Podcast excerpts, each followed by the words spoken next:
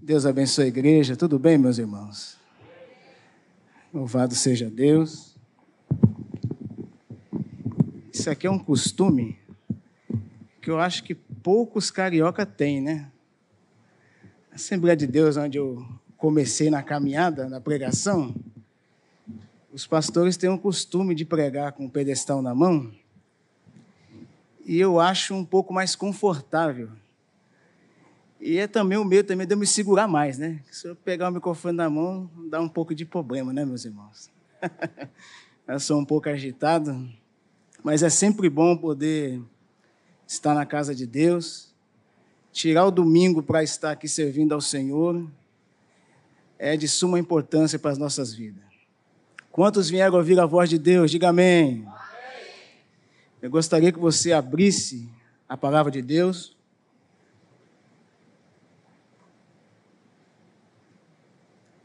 Evangelho segundo escreveu João.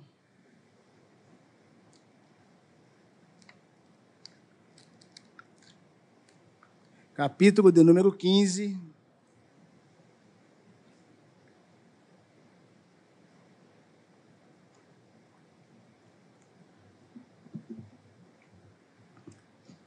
Versículo de número 16. E versículo de número 17. Evangelho segundo escreveu João, estou usando a nova Almeida atualizada, capítulo de número 15, do 16 ao 17. Está escrito assim: Jesus falando, não foram vocês que me escolheram. Pelo contrário, eu os escolhi e os designei para que vão e deem fruto, e o fruto de vocês permaneça, a fim de que tudo o que pedires ao Pai em meu nome, eles vos conceda. E o que eu lhes ordeno é isto: que vocês amem uns aos outros. Só até aqui. Queridos irmãos, mais uma vez nós estamos diante de um texto que foi proferido pela pessoa de nosso Senhor e Salvador Jesus Cristo. Meditando nesta mensagem durante esse dia, eu gostaria de, baseado nesses versículos, ministrar uma mensagem ao coração da igreja, aos queridos irmãos que estão no YouTube, nos assistindo, sobre esse tema. Igreja, o Senhor está à procura dos nossos frutos onde estão?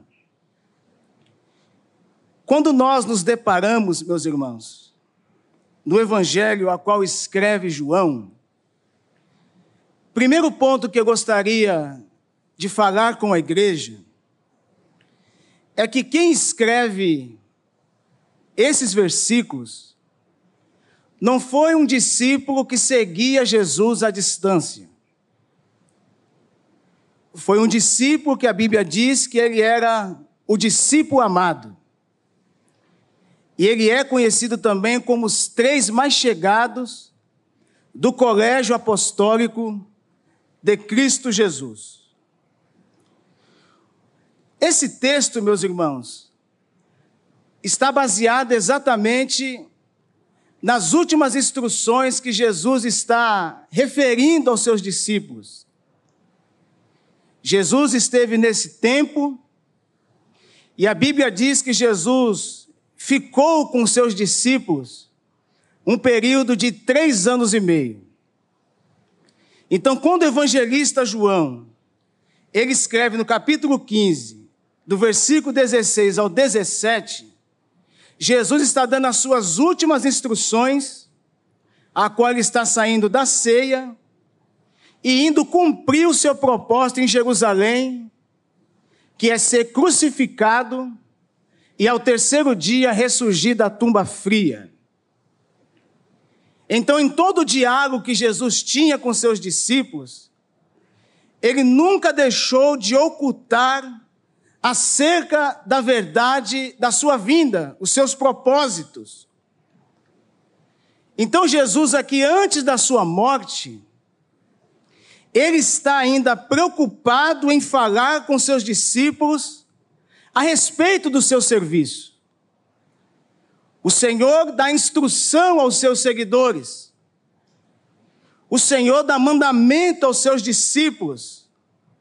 E depois de ter falado inicialmente de sua posse interior e de seu convívio uns com os outros, agora nesse texto ele passa a abordar o que estava por trás da pergunta de Judas.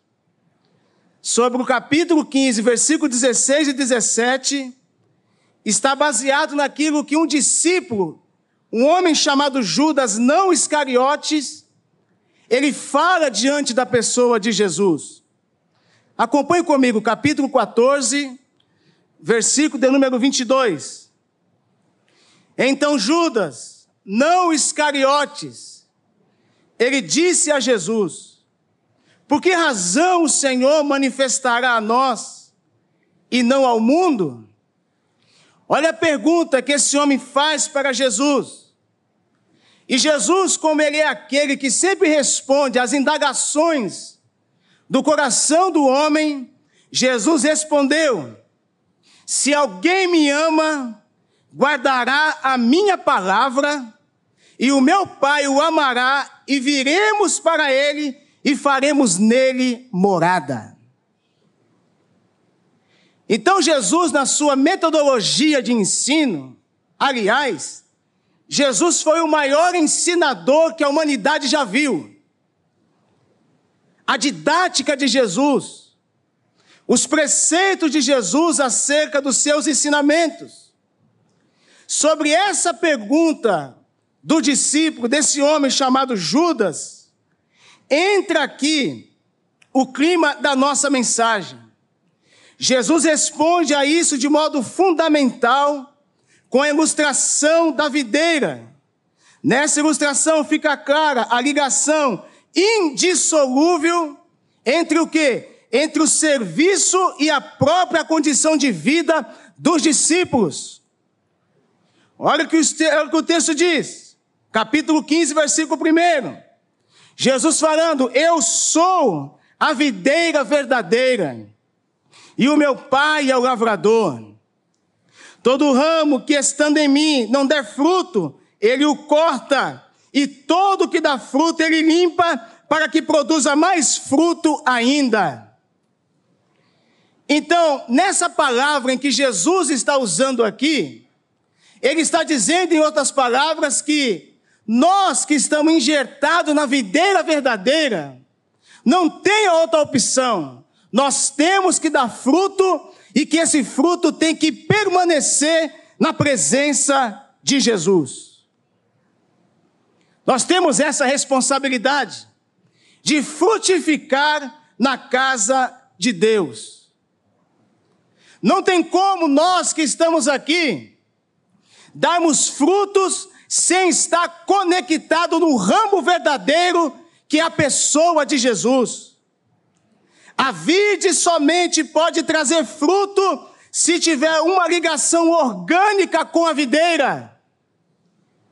Nós só demos frutos na casa de Deus é porque o nosso precursor, a nossa base de rega, fé e prática é a pessoa de Jesus. Quando nós estamos conectados nele, é impossível é indissolúvel, nós não demos fruto na presença de Deus. Aleluia. O que é que Jesus está dizendo? Permaneçam em mim, para que vocês possam dar frutos abundantemente e que esse fruto possa permanecer. A frutificação, queridos irmãos, nossos visitantes que estão nos ouvindo, que estão aqui essa noite, não é um fruto passageiro. A nossa estadia, como plantação, como dando o alimento para esse fruto, tem que ser durante toda a nossa caminhada cristã. O nosso fruto não pode ser baseado em apenas um ano. O nosso fruto não pode ser baseado apenas em um dia. O nosso fruto não pode ser abençoado apenas em um mês, não. O nosso fruto tem que ser constantemente e diariamente diante de Jesus, nosso Senhor e Salvador. É verdade, meus irmãos? Como diz o pastor Davi Pereira. O que, é que Jesus expressa aqui, meus irmãos? Ele faz uma seleção acerca desse ramo que está ligado na videira. Na verdade, no reino de Deus, na casa do Senhor, existe um preceito sobre a escolha. E eu acho muito lindo essa expressão que Jesus usa. E que o escritor João escreve. A nossa regra, a nossa estadia na casa de Deus não vem de nós mesmos, não vem da nossa própria vontade, não vem porque o papai e a mamãe trouxe, não. Olha o que Jesus disse, capítulo 15, versículo de número 16: Não foram vocês que me escolheram, pelo contrário, eu escolhi e designei vocês para que vocês deem fruto. Que coisa interessante, meus irmãos é ser escolhido por aquele que é verdadeiro. Já parou para pensar nisso, meus irmãos? Já parou para refletir? Dentre 7 bilhões, é isso? De habitantes que tem nesse planeta? Jesus escolheu você. Jesus te chamou pelo nome. Jesus ouviu a oração de alguém que intercedeu pela sua vida. Tem muitas escolhas que os homens nomeiam sobre este mundo. Mas Jesus está dizendo: vocês não caíram de paraquedas no meu colégio apostólico. Eu chamei a cada um de vocês pelo nome, para que vocês deem frutos na minha presença. A seleção de Jesus não é uma seleção errada. A escolha de Jesus, ele não erra o alvo. Você pode até estar passando por tribulação, por aflições, Pode até estar passando um período difícil da sua vida, mas a palavra de Deus vem afirmando aqui para mim, para você essa noite: quem te escolheu foi Jesus de Nazaré, e ele não perde a memória, ele sabe tudo ao seu respeito. Não foram vocês que me escolheram, mas eu escolhi vocês, para que vocês vão e deem fruto e o fruto permaneça em minha presença. O que significa isso, meus irmãos? Isso não significa, guarde isso aí no seu coração, que esteja, que nós estejamos em pé de igualdade com Ele em relação à amizade. Amigos terrenos geralmente escolhem as suas amizades, as suas amizades. É verdade ou não é? Você não escolhe quem quer ser o seu amigo? Só que essa escolha de Jesus aqui, ela não parte de ambos os dois lados. A escolha aqui é estabelecida unilateral, ou seja, só partiu de um lado. Aleluia. Em uma amizade, ela tende a ser dos dois lados. Você conhece a pessoa, a pessoa quer ser sua amizade, você quer ter a amizade dele, mas com Jesus não.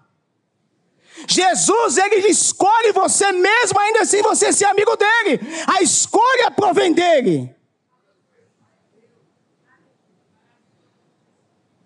Não foi estabelecida essa amizade por aproximação gradativa de ambos os lados como é frequentemente o caso entre homens e mulheres, mas somente por Jesus.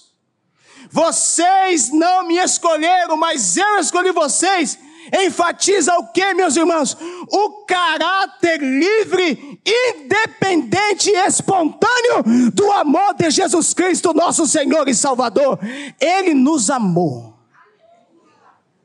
Elamachubi kalamahaya. Ninguém ama mais do que a Deus. Se o amor de Deus não nos abrangesse durante a nossa vida, meus irmãos, eu acredito que 50%, 70% nem estaria vivo. O amor de Deus encobre multidão de pecado. Jesus sabe muito bem de onde ele me tirou, de onde te tirou. Porque Jesus está dizendo para você em alto e bom som: Eu escolhi você. Eu tenho uma obra a realizar em você. Os meus projetos sobre a sua vida está de pé. Eu não pecamacheme. Eu não perco você de vista. Eu sei onde você mora. A minha palavra ainda está de pé sobre a sua vida.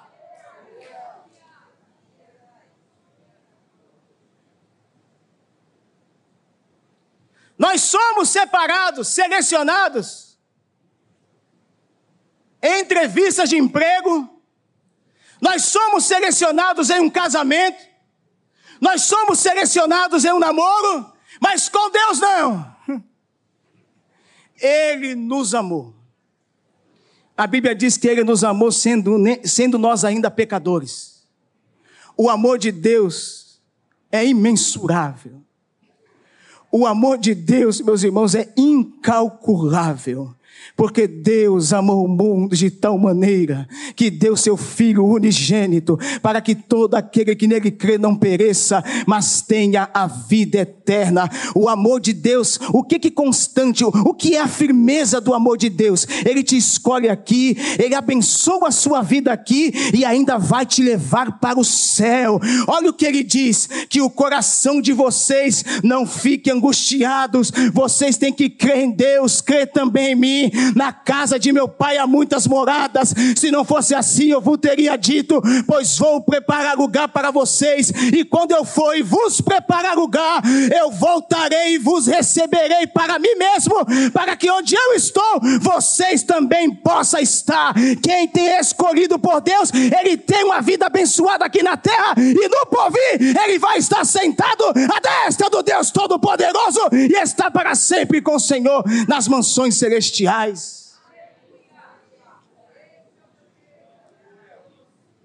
Aleluia! Aleluia, Jesus! Por que, que Deus nos escolhe? Porque Deus é amor. Deus não é o pastor. Deus não é o líder. Deus não é o seminarista, o diácono. Deus é amor. Deus não é comparado a nós, meros mortais. Deus nos ama. Ainda que nós sejamos infiéis, Ele sempre permanecerá fiel. Aleluia. Primeiro versículo. Será que Deus nos ama mesmo, pastor? Ama. Carta do apóstolo Paulo à igreja de Éfeso, capítulo 1, versículo 4. Antes da fundação do mundo, que é isso? Deus nos escolheu. Meu Deus.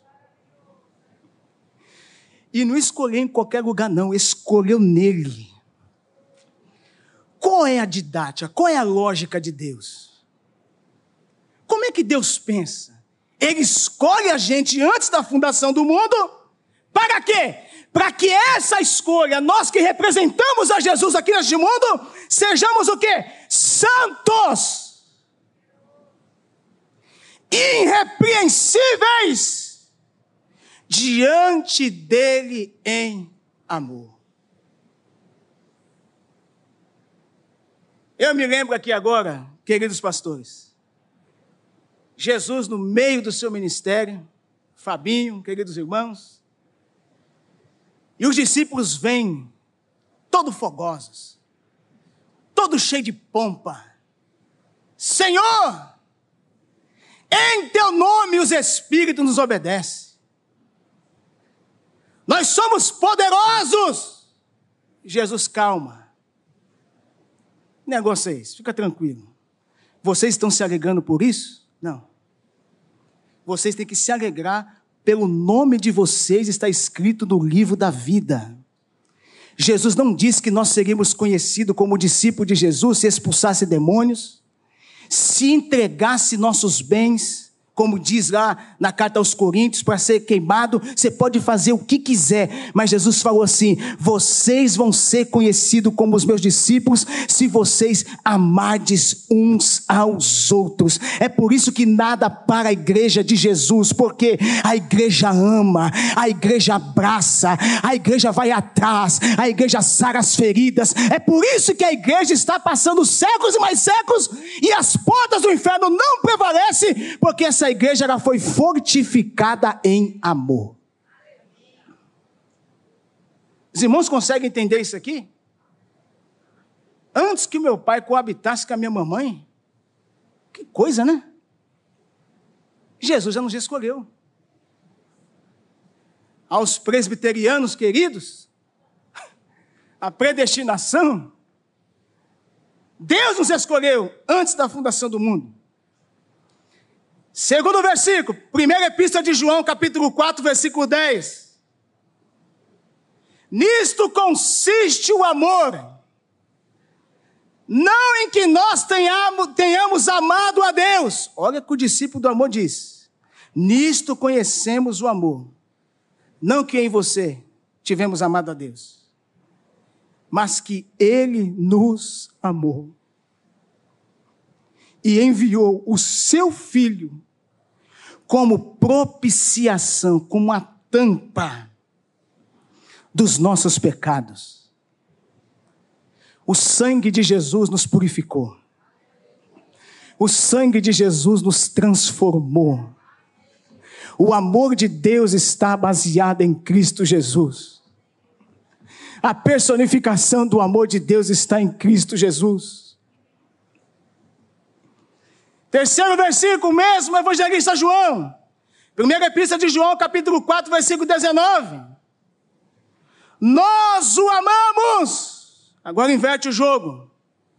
Porque ele nos amou primeiro. Hum. Então, a primeira expressão de Jesus é essa. Não foram vocês que me escolheram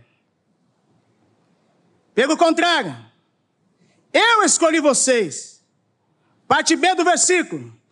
Para que vão e deem fruto, e o fruto de vocês permaneça. Dar fruto significa revelar os produtos da graça divina. E qual é a galeria? Ou a dispensa da graça divina que a Bíblia nos proporciona, está em Gálatas capítulo 5, versículo 22. Bote aí no telão, por gentileza. Quais são esses frutos? Igreja, o Senhor está à procura dos nossos frutos. Onde estão? Primeiro fruto da dispensa que eu e você tem que pegar lá é o fruto do amor. E amar é difícil, meus irmãos. Não é, pastores? Amar não é para qualquer um. Amar quem te chama para comer uma pizza no final do culto, meus irmãos, é benção de Deus. Apesar que eu estou até na dieta, vamos colocar uma churrascaria que é melhor, né? Isso é uma benção. Agora você amar aquele camarada, meus irmãos, que é um. Como é que eu posso me expressar aqui? É um calo no sapato. Camarada, ele gosta de te deixar tribulado. Jesus está falando conosco aqui. Entra nessa dispensa aí e pega esse fruto do amor. Ame. Ame. Ame incondicionalmente. Ame. Segundo fruto, já é cinco para as oito? Segundo fruto, alegria. O crente em Jesus, ele é triste. É, quando eu me converti, meus irmãos, eu não sou muito velho, não, tá? Eu já vou fazer 19 anos que eu estou servindo a Deus. E eu me lembro que na minha época, na Assembleia de Deus, meus irmãos, aqueles obreiros bigodudos, lembra? Parecia duas baratas, um do outro lado, assim, do canto da boca, assim. E aquele irmão não ria de jeito nenhum. Eu falava, meu Deus, isso deve ser santidade diante de Deus. Eu não sei com vocês. Quando você era do mundo, eu não era meio abobalhado como eu sou hoje, não, meus irmãos. Eu era uma pessoa meio séria. Até porque o pecado faz a pessoa ficar séria. Mas a partir do momento que você conhece a Jesus, você é um cristão alegre. Às vezes você vai evangelizar pelo seu sorriso.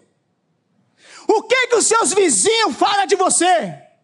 Você é aquele vizinho que cumprimenta, que dá um bom dia com alegria? Ou é aquele crente, meus irmãos, que a pessoa nem sabe quem você é, está sempre de cara feia? Jesus está falando, vamos abrir o sorriso. Coloca uma dentadura bonita, abençoada, e vamos sorrir, meus irmãos, que a bênção é de grande sobre as nossas vidas. Terceiro fruto, já vou encerrar que já foi meu tempo. Cristão precisa da paz. E não é uma paz comum. Essa da dentadura eu peguei forte, né, meus irmãos? Mas é assim mesmo. Se acontecer comigo, eu mando implantar. Tudo, ah, tudo zeradinho, tudo bonitinho para ir para o céu bonito. Terceiro fruto: paz. Não é a paz que o mundo oferece, que é passageira. A paz que excede todo entendimento. A Bíblia diz que Jesus ele é o príncipe da paz. Quarto fruto, paciência. Eita! Hein, Alexandre? Você quer ver uma coisa, meus irmãos? Eu estou imitando o pastor Davi Pereira aqui hoje. O confessionário está aberto. Eu não sou muito disso, não, viu, meus irmãos? Vou falar um pouquinho de mim aqui. Você quer ver um negócio que me deixa atribulado aqui no Rio de Janeiro? É o trânsito. Eu estou na tribo de vocês, mas vocês não sabem dirigir. Se põe a seta, acelera. E o cidadão vai parar no sinal da frente, não deixa você passar. Eu falo, Jesus, dá-me paciência. Estou falando mentira? É desse jeito, não é? E se for mulher, é em qualquer lugar do mundo.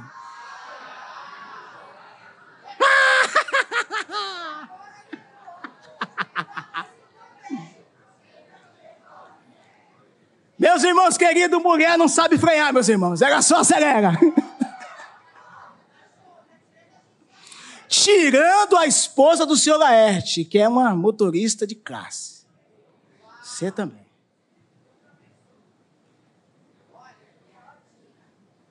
Tá vendo uns negócios aqui que eu não posso nem falar.